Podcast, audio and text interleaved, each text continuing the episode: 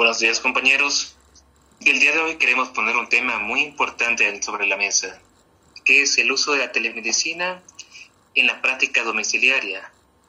¿A qué me refiero? En pacientes con hipertensión arterial y que tengan riesgo cardiovascular. Como sabrán, Ecuador es un país un tanto inequitativo.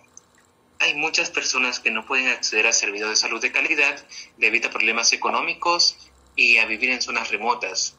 Por lo tanto, con nuestro proyecto vamos a tratar de cerrar un poco esas brechas, permitiéndoles a personas que antes debían viajar entre una a tres horas para poder consultar con un médico especialista o al menos poder llegar a un centro de salud de tercer nivel, puedan reducir ese tiempo a simplemente ir a su computadora y ponerse en contacto con estos centros.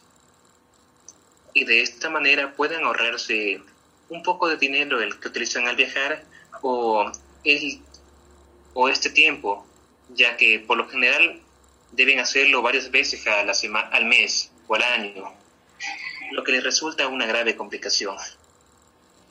Eh, además, tomando en cuenta que el manejo integral de la hipertensión arterial abarca medidas farmacológicas y no farmacológicas, y además, por otro lado, que generalmente este tipo de pacientes llegan a consulta por comorbilidades acompañantes que deben tratarse simultáneamente, eh, bueno, nos hacen ver que es totalmente necesaria la, la telecardiología, sobre todo para valorar independientemente cada caso y, y las tomas de decisión eh, eh, específicas para cada paciente.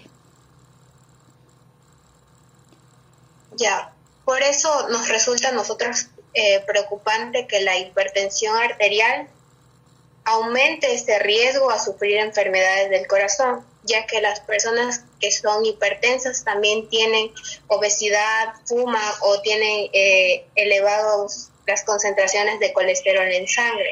Estas personas tienen mayor riesgo de, de sufrir alguna enfermedad cardíaca.